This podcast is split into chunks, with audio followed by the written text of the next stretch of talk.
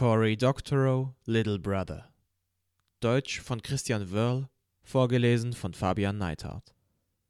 Kapitel 19 Dies ist die Mail, die um 7 Uhr am nächsten Morgen rausging, während Ange und ich Vamp Mob Civic Center an strategischen Punkten der Stadt auf den Asphalt sprühten. Regeln für Vamp Mob Du bist Mitglied eines Clans von Tageslichtvampiren. Du hast das Geheimnis entdeckt, wie man das grässliche Sonnenlicht überlebt. Das Geheimnis ist Kannibalismus. Das Blut eines anderen Vampirs kann dir Kraft geben, unter den Lebenden zu wandeln. Um im Spiel zu bleiben, musst du so viele andere Vampire beißen wie möglich. Wenn eine Minute ohne einen Biss verstreicht, bist du raus. Wenn du raus bist, dreh dein Shirt um und werde Schiedsrichter. Beobachte zwei oder drei Vamps, um zu sehen, ob sie ihre Bisse landen können. Um einen anderen Vampir zu beißen, musst du fünfmal beißen sagen, bevor er es tut. Also rennst du auf einen Vampir zu, suchst Blickkontakt und schreist beißen, beißen, beißen, beißen, beißen. Und wenn du es schaffst, bevor der andere es schafft, dann lebst du und der andere zerfällt zu Staub. Du und die anderen Vampire, die du an deinem Treffpunkt vorfindest, seid ein Team. Sie sind dein Clan, ihr Blut hat für dich keinen Nährwert. Du kannst unsichtbar werden, indem du stehen bleibst und die Arme über der Brust verschränkst. Du kannst keine unsichtbaren Vampire beißen und sie können dich nicht beißen. Dieses Spiel wird nach dem Ehrenprinzip gespielt. Sinn ist es nicht zu gewinnen, sondern Spaß zu haben und mal wieder deinen Vamp unter die Leute zu bringen. Es gibt ein Endspiel, das durch Mundpropaganda eingeläutet wird, wenn sich Gewinner abzeichnen. Die Spielleiter werden eine Flüsterkampagne unter den Spielern starten, wenn die Zeit dafür reif ist. Verbreite die Parole so schnell du kannst und achte auf das Zeichen. Mickey. Beißen, beißen, beißen, beißen, beißen. Wir hatten gehofft, dass vielleicht 100 Leute bereit sein würden, Vamp Mob zu spielen. Jeder von uns hatte etwa 200 Einladungen rausgeschickt. Aber als ich um 4 Uhr aufsprang und zur Xbox griff, waren 400 Antworten eingetroffen. 400! Ich fütterte den Bot mit den Adressen und stahl mich aus dem Haus. Ich stieg die Stufen hinab, lauschte noch kurz, wie mein Vater schnarchte und meine Mom sich im Bett hin und her wälzte. Dann verschloss ich die Tür hinter mir. Morgens um Viertel nach vier war es im Potrero Hill so still wie auf dem Land. Ich hörte einige entfernte Verkehrsgeräusche und einmal fuhr ein Auto an mir vorbei. An einem Geldautomaten hielt ich an und hob 320 Dollar in Zwanzigern ab, rollte sie zusammen, wickelte ein Gummiband drum und stopfte die Rolle in eine Reißverschlusstasche an der Hüfte meiner Vampirhose. Ich trug wieder meinen Umhang, ein Rüschenhemd und eine Smokinghose, die so umgearbeitet war, dass sie genug Taschen für all meinen Kleinkram hatte. Dazu noch spitze Stiefel mit silbernen Totenköpfen auf den Schnallen und mein Haar hatte ich zu einer schwarzen Pusteblume aufgestylt. Ange wollte das weiße Make-up mitbringen und hatte versprochen, mir Eyeliner und schwarzen Nagellack zu machen. Warum auch nicht? Wann würde ich denn das nächste Mal Gelegenheit haben, mich auf diese Weise zu verkleiden? Ich traf Ange vor ihrem Haus. Sie hatte ebenfalls ihre Tasche umgehängt, trug Netzstrümpfe, ein gekräuseltes Gothic-Lolita-Kleidchen, weiße Schminke im Gesicht, ausgefeiltes Kabuki-Augen-Make-up und an ihren Fingern und am Hals prangte Silberschmuck. Du siehst toll aus, sagten wir, wie aus einem Mund, dann lachten wir still und machten uns durch die Straßen davon, Sprühdosen in unseren Taschen. Während ich das Civic Center betrachtete, überlegte ich, wie es wohl dort aussehen würde, wenn es von 400 Vamp-Mobbern heimgesucht wurde. Ich erwartete sie in zehn Minuten außen vor der City Hall. Schon jetzt wimmelte es auf der großen Plaza von Pendlern, die feinsäuberliche Bögen um die dort bettelnden Obdachlosen machten. Ich habe das Civic Center schon immer gehasst. Es ist eine Ansammlung von Hochzeitstortenbauwerken, Gerichtsgebäude, Museen und öffentliche Gebäude wie die City Hall. Die Bürgersteige sind breit, die Gebäude sind weiß. Irgendwie schaffen sie es, dass der Komplex auf Fotos für die Reiseführer von San Francisco wie das Epcot Center aussieht, futuristisch und streng. Aber aus der Nähe ist es schmuddelig und eklig. Auf allen Bänken schlafen Obdachlose. Das Viertel ist spätestens abends um sechs leer, Betrunkene und Junkies ausgenommen, denn da es dort nur eine einzige Sorte Gebäude gibt, gibt es überhaupt keinen Grund, nach Sonnenuntergang noch rumzuhängen. Es ist eher ein Einkaufszentrum als ein Wohnviertel, aber die einzigen Geschäfte dort sind Kautionsvermittler und Spirituosenläden, also Angebote für die Familien der Ganoven, die hier vor Gericht stehen und die Penner, die hier ihre nächtliche Wohnstätte haben. So richtig verstand ich das alles, als ich ein Interview mit einer erstaunlichen alten Stadtplanerin las, einer Frau namens Jane Jacobs, die mir als erste wirklich begreiflich machen konnte, warum es falsch war, die Städte mit Autobahnen zu zerteilen, alle Armen in Wohnungsprojekte zu stecken und streng gesetzlich zu regeln, wer was wann wo tun durfte. Jacobs erklärte, dass wirkliche Städte organisch sind und eine Menge Vielfalt aufweisen. Reich und arm, weiß und braun, Anglo und Max, Einzelhandel und Wohnen und sogar Industrie. Solch ein Viertel wird von allen Arten von Menschen zu sämtlichen Tages- und Nachtstunden besucht. Deshalb siedeln sich dort Geschäfte an, die jeden denkbaren Bedarf decken, und du hast dort rund um die Uhr Leute, die ganz von selbst über die Straßen wachen. Ihr kennt das sicherlich. Spaziert mal durch einen älteren Teil eurer Stadt und ihr werdet merken, dass er voll mit den coolsten Geschäften ist, mit Typen in Anzügen oder edelschlampig, gehobenen Restaurants und schicken Cafés, vielleicht einem kleinen Kino mit liebevoll gestrichenen Häusern. Sicher wird's da auch einen Starbucks geben, aber eben auch einen hübschen kleinen Obst- und Gemüsemarkt und eine Floristin, die 300 Jahre alt zu sein scheint und sorgfältig an den Blumen in ihrem Fenster schnipselt. Das ist das Gegenteil von geplantem Raum, wie etwa einem Einkaufszentrum. Es fühlt sich eher an wie ein verwilderter Garten oder ein Wald, als wäre es gewachsen. Man könnte nicht weiter davon entfernt sein als im Civic Center. Ich las dieses Interview mit Jacobs, in dem sie über das wundervolle alte Viertel sprach, das sie dafür abgerissen hatten. Es war genau diese Sorte Viertel gewesen, diese Art Ort, die einfach geschah, ohne explizite Erlaubnis, ohne Sinn und Verstand.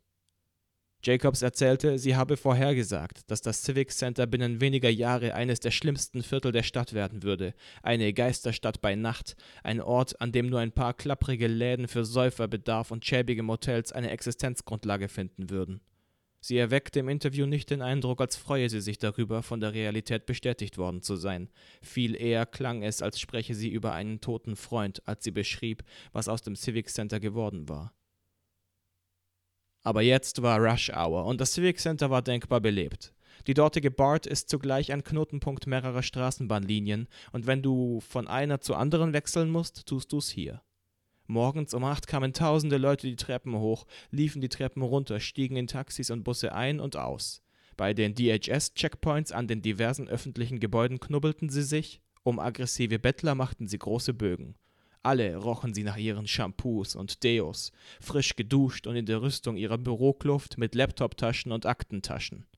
Morgens um acht war das Civic Center der Nabel der Geschäftswelt. Und jetzt kamen die Vampire ein paar Dutzend aus Richtung Van Ness, ein paar Dutzend von Market Street und noch mehr von der anderen Seite von Market. Sie glitten an den Gebäuden entlang mit weißer Gesichtsfarbe und schwarzem Eyeliner, schwarzen Klamotten, Lederjacken, enorm schweren Stiefeln und fingerlosen Netzhandschuhen. Sie begannen die Plaza zu füllen. Einige der Geschäftsleute warfen ihnen kurze Blicke zu und wandten sich dann wieder ab, wollten wohl diese Irren nicht in ihre persönliche Realität eindringen lassen, in der es nur darum ging, durch welchen Mist sie sich in den kommenden acht Stunden wieder zu wühlen hatten. Die Vamps stromerten rum, unsicher, wann das Spiel losgehen würde. Sie sammelten sich in großen Gruppen, wie ein umgekehrter Ölteppich, alles schwarz sammelte sich an einem Fleck. Viele von ihnen trugen altmodische Hüte, Melonen, Museumsstücke, und viele der Mädchen hatten sich mit grausig eleganten Lolita-Kostümen und enormen Plateausohlen aufgebrezelt. Ich versuchte, ihre Zahl zu schätzen. 200. Fünf Minuten später waren wir bei 300, 400. Und es kamen immer noch welche. Die Vampire hatten Freunde mitgebracht. Jemand packte mich am Po. Ich wirbelte herum und sah Ange, die sich vor Lachen schüttelte. Sieh dir das an, Mann, sieh dir sie alle an, staunte sie. Der Platz war jetzt doppelt so bevölkert wie noch vor wenigen Minuten. Ich wusste nicht, wie viele Exnetter es insgesamt gab, aber mindestens tausend von ihnen waren gerade bei meiner kleinen Party erschienen. Allmächtiger. Die DHS und SFPD-Bullen setzten sich in Bewegung, sprachen in ihre Funkgeräte und gruppierten sich. Ich hörte von fern eine Sirene. Na gut, sagte ich und schüttelte Ange am Arm. Okay, los geht's. Wir verschwanden beide in der Menge und sobald wir unseren ersten Vamp trafen, sagten wir beide laut Beißen, beißen, beißen, beißen, beißen. Mein Opfer war ein fassungsloses, süßes Mädchen, das sich Spinnenweben auf die Arme gemalt hatte und dem das Mascara bereits die Wangen herablief. Sie sagte Mist und zog sich zurück, als sie erkannte, dass ich sie erwischt hatte. Der Ruf Beißen, beißen, beißen, beißen, beißen hatte die Vampire in der Nähe in Bewegung versetzt. Einige stürzten sich gleich auf die anderen, andere suchten nach Deckung. Für diese Minute hatte ich mein Opfer, deshalb schlich ich mich davon, irdische als Deckung benutzend. Überall mich herum nun beißen, beißen, beißen, beißen, beißen. Rufe, Gelächter, Flüche.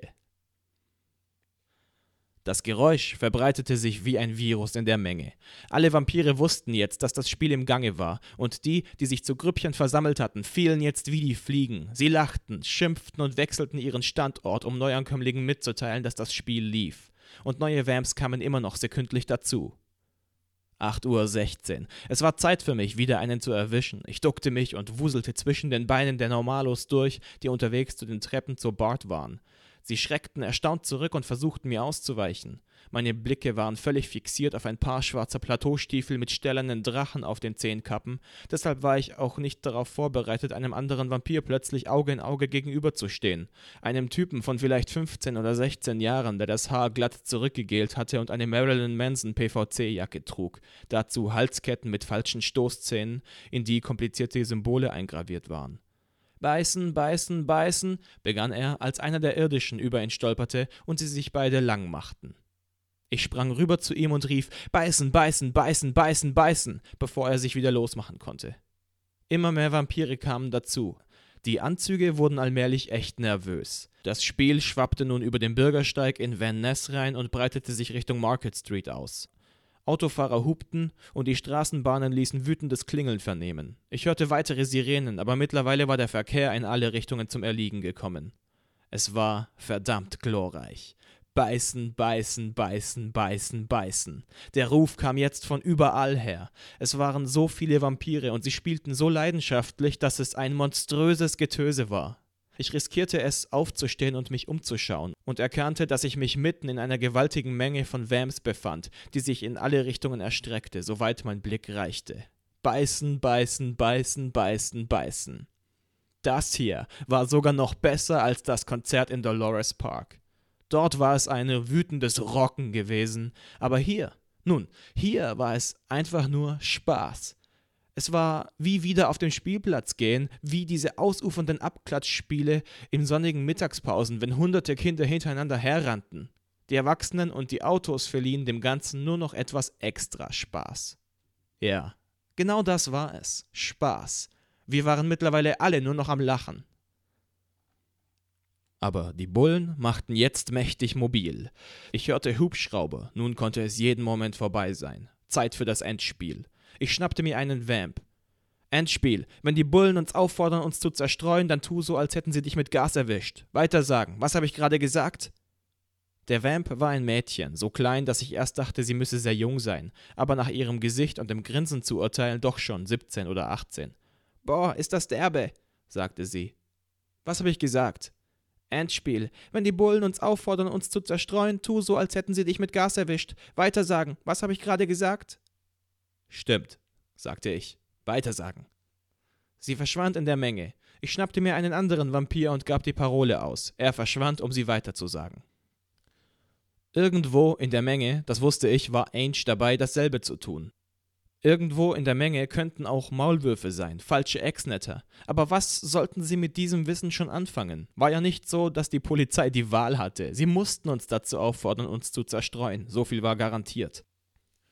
Ich musste zu Ange kommen. Wir hatten geplant, uns an der Gründerstatue auf der Plaza zu treffen, aber dorthin zu gelangen würde schwierig werden. Die Menge bewegte sich nicht mehr bloß, sondern sie wogte, so wie damals der Mob auf dem Weg zur Bart am Tag, als die Bomben hochgingen. Ich mühte mich ab, mir einen Weg zu bahnen, als die Lautsprecher unter den Hubschraubern eingeschaltet wurden. Hier spricht die Heimatschutzbehörde. Sie werden dazu aufgefordert, sich sofort von hier zu entfernen. Um mich herum fielen hunderte Vampire zu Boden, griffen sich an die Kehle, rieben ihre Augen, schnappten nach Luft. So zu tun, als ob man begast würde, war einfach. Wir hatten reichlich Gelegenheit gehabt, die Videos aus Mission Dolores Park zu studieren, als das Partyvolk unter Pfefferspraywolken zu Boden ging. Entfernen Sie sich sofort von hier! Ich fiel zu Boden, aber mit Rücksicht auf meine Tasche und griff nach hinten zu der roten Baseballmütze, die zusammengefaltet im Hosenbund steckte. Ich presste sie auf den Kopf, dann griff ich mir an die Kehle und gab ekelhaft würgende Geräusche von mir. Die einzigen, die jetzt noch standen, waren die irdischen. All die Angestellten, die bloß versucht hatten, zu ihren Jobs zu kommen.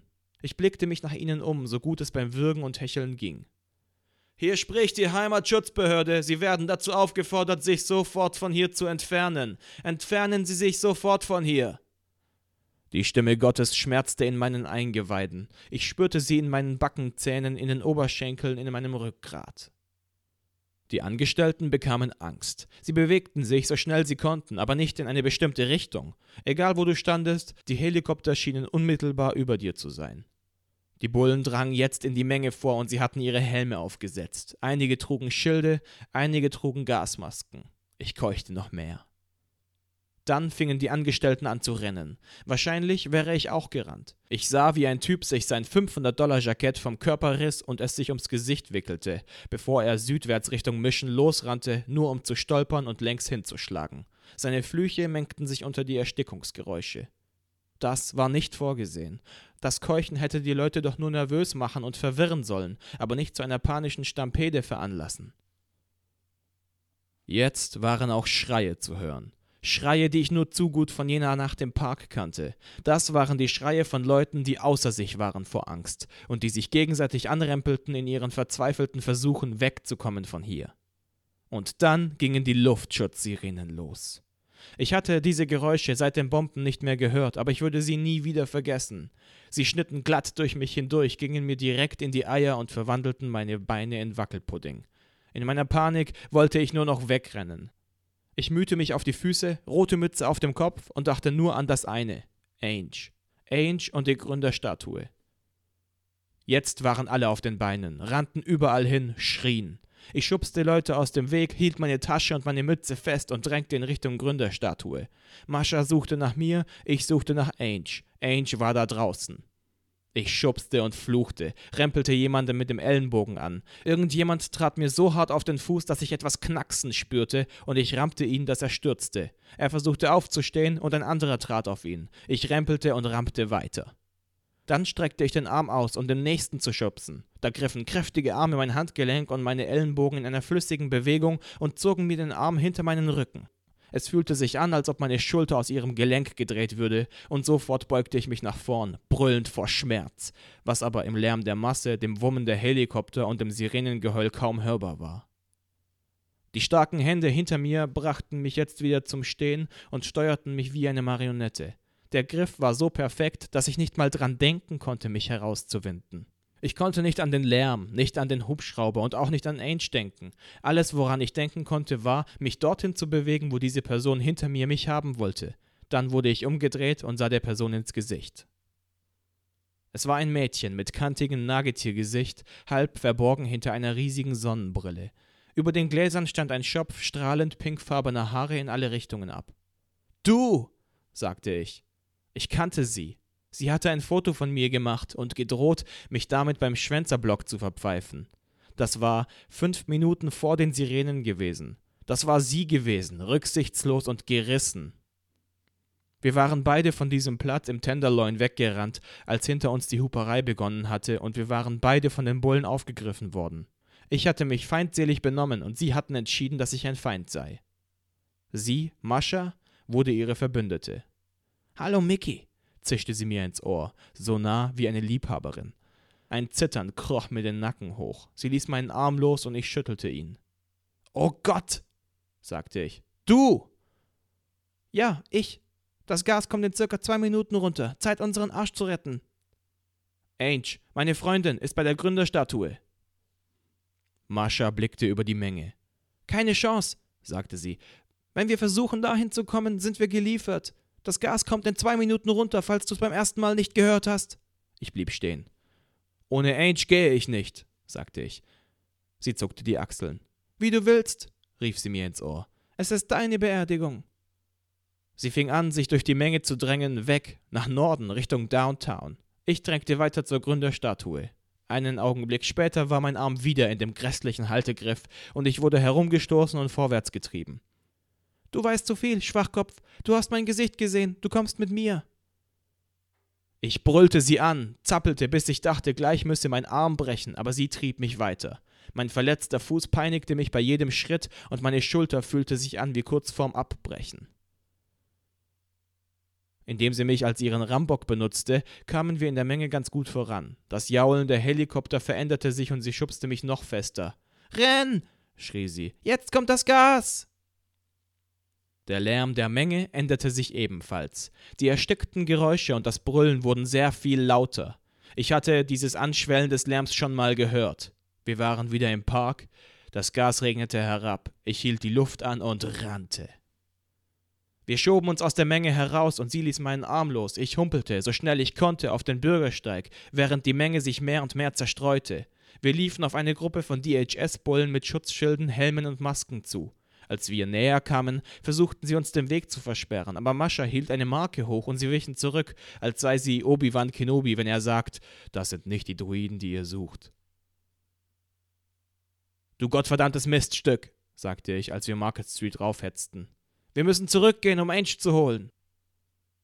Sie spitzte die Lippen und schüttelte den Kopf.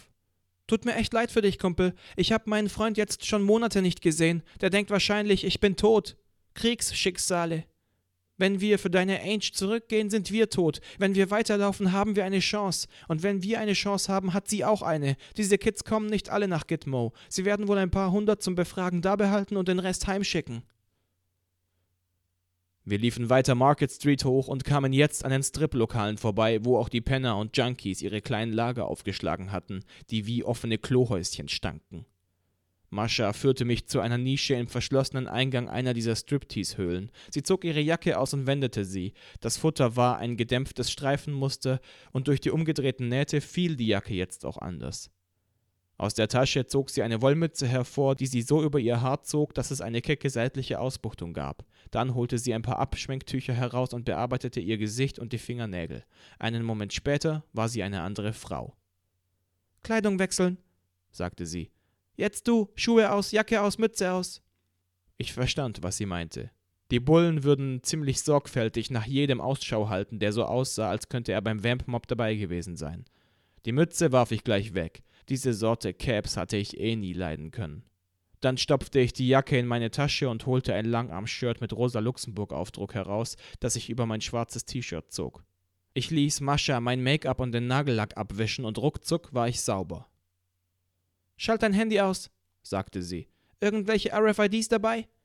Ich hatte meinen Studentenausweis, meine Geldautomatenkarte und den Fastpass.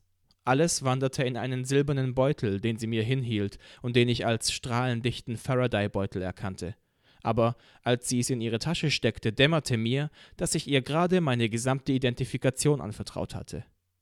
Wenn sie nun auf der gegnerischen Seite war?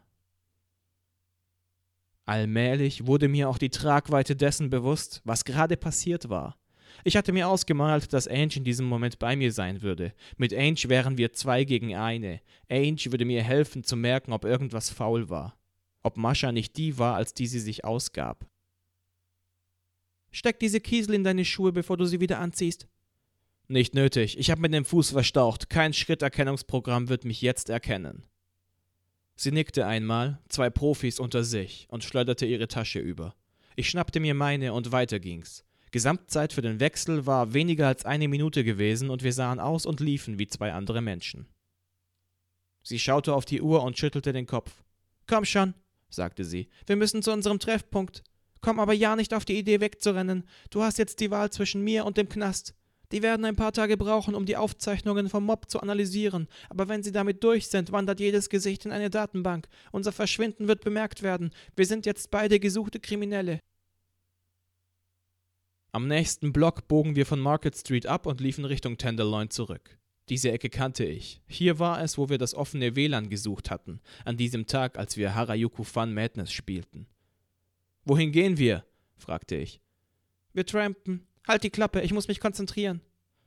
Wir hatten Tempo drauf und Schweiß floss mir übers Gesicht, den Rücken runter und durch die Poritze und über die Schenkel. Mein Fuß tat heftig weh und die Straßen von San Francisco rauschten an mir vorbei vielleicht zum letzten Mal für immer. Es machte die Sache auch nicht besser, dass wir ständig bergauf stampften, dorthin, wo das schäbige Tenderloin den Luxusimmobilien von Nob Hill weicht. Ich atmete in abgerissenen Japsern. Sie lotste uns zumeist durch schmale Gästchen und benutzte die großen Straßen nur, um von einem Schleichpfad zum nächsten zu gelangen.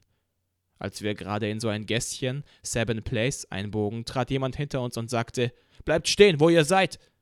Die Stimme quoll über von bösartiger Fröhlichkeit. Wir blieben stehen und drehten uns um. Am Anfang des Weges stand Charles, gekleidet in ein halbherziges Vampirmob-Outfit aus schwarzem T-Shirt und Jeans plus weißer Gesichtsbemalung. Hallo Marcus, sagte er. Wohin des Weges? Er grinste ein breites, nasses Grinsen. Wer ist deine Freundin? Was willst du, Charles? Ach, weißt du, ich habe in diesem Verräter-Exnet herumgehangen, seit dem Tag, an dem ich gesehen habe, wie du in der Schule DVDs verteilt hast. Als ich von diesem Vampmob hörte, dachte ich, ich gehe mal hin und schaue mich um, ob ich dich sehe und was du da treibst. Und weißt du, was ich gesehen habe? Ich sagte nichts. Er hatte sein Handy auf uns gerichtet und zeichnete auf. Wahrscheinlich würde er gleich 911 wählen. Neben mir war Mascha steif geworden wie ein Brett. Ich habe gesehen, wie du das verdammte Ding angeführt hast, und ich habe es aufgezeichnet. Marcus, jetzt rufe ich die Polizei an, und wir werden hier auf sie warten, und dann wirst du für eine verdammt lange Zeit im allerfinstersten Knast verschwinden. Mascha trat nach vorn. Bleib stehen, Schlampe, sagte er. Ich habe gesehen, wie du ihm bei der Flucht geholfen hast. Ich habe alles gesehen. Sie machte noch einen Schritt vorwärts und entriss ihm das Handy, während sie gleichzeitig mit ihrer anderen Hand nach hinten griff, eine Brieftasche holte und sie aufklappte. DHS, Schwachkopf, sagte sie. Ich bin beim DHS und ich habe diesen Blödmann zu seinen Auftraggebern laufen lassen, um zu sehen, wohin er geht. Wollte ich zumindest. Jetzt hast du's vergeigt. Wir haben einen Namen für sowas. Wir nennen das Behinderung der nationalen Sicherheit. Du wirst den Begriff in Zukunft noch ziemlich oft hören. Charles wich einen Schritt zurück, die Hände nach vorn gestreckt. Er war unter seinem Make-up noch blasser geworden. Was? Nein, ich meine, ich wusste das nicht. Ich wollte doch nur helfen. Das allerletzte, was wir brauchen, ist ein Trupp Schüler G-Man, die uns helfen, Kumpel. Das kannst du dem Richter erzählen.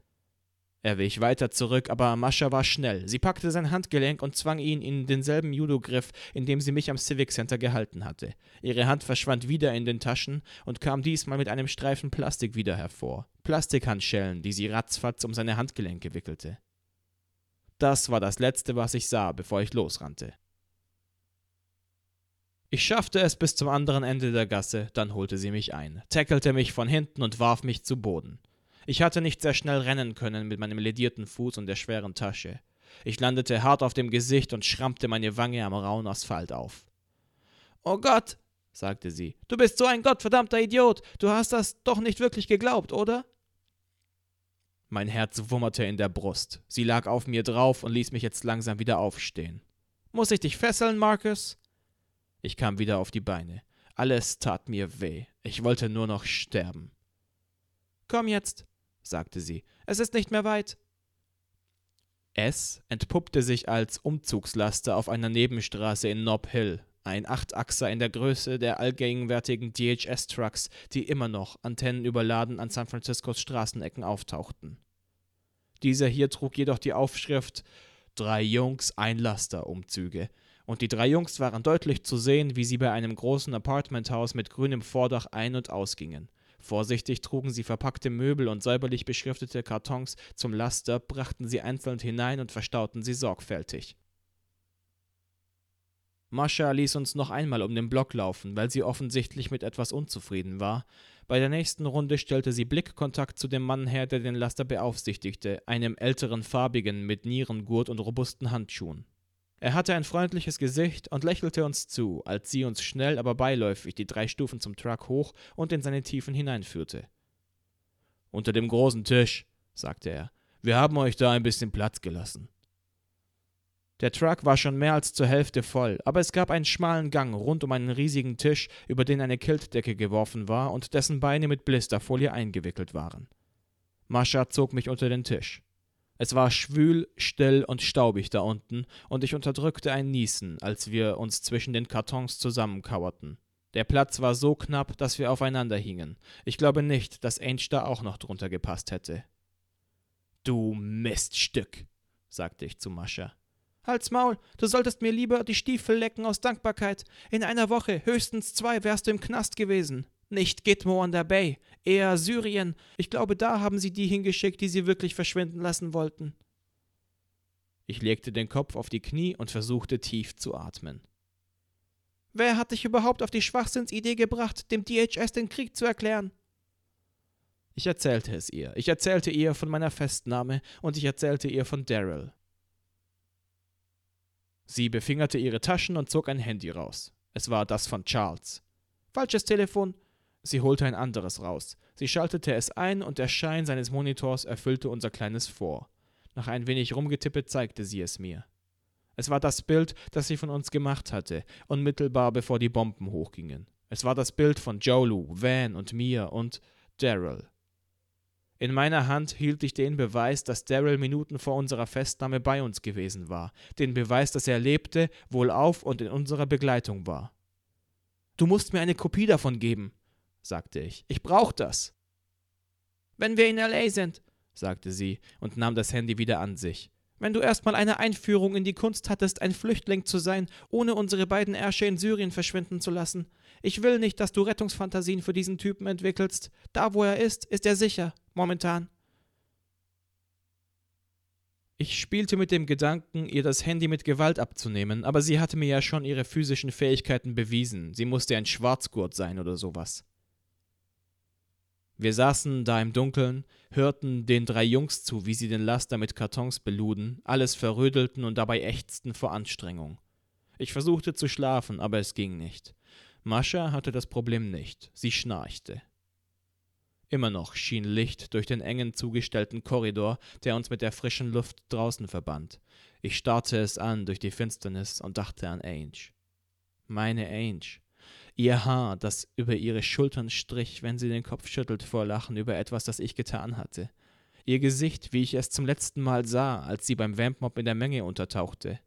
All diese Menschen beim Vampmob, wie die Menschen im Park, wie sie sich auf dem Boden krümmten, während das DHS mit Knüppeln einmarschierte. Die Verschwundenen. Daryl, festgesetzt auf Treasure Island, seine Seite genäht, aus der Zelle geholt für endlose Befragungen über die Terroristen. Daryls Vater, ruiniert, betrunken, unrasiert, gewaschen und in seiner Uniform für die Fotos, weinend wie ein kleiner Junge. Mein eigener Vater und die Veränderungen, die durch mein Verschwinden auf Treasure Island in ihm vorgegangen waren.